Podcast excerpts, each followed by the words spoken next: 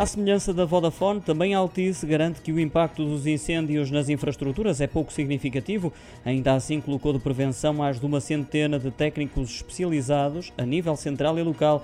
A informação surgiu no final desta quarta-feira e através de comunicado. Segundo a empresa, as equipas de supervisão estão a monitorizar e a acompanhar de perto a situação dos incêndios, com especial atenção para a zona centro do país, das mais fustigadas pelos incêndios, sobretudo Leiria, mas também no Algarve, mais concretamente concretamente em Faro, e onde já se verificaram falhas pontuais ao nível das comunicações, sinal de rede e até mesmo de energia, como reconheceram já a Vodafone Portugal e a nós.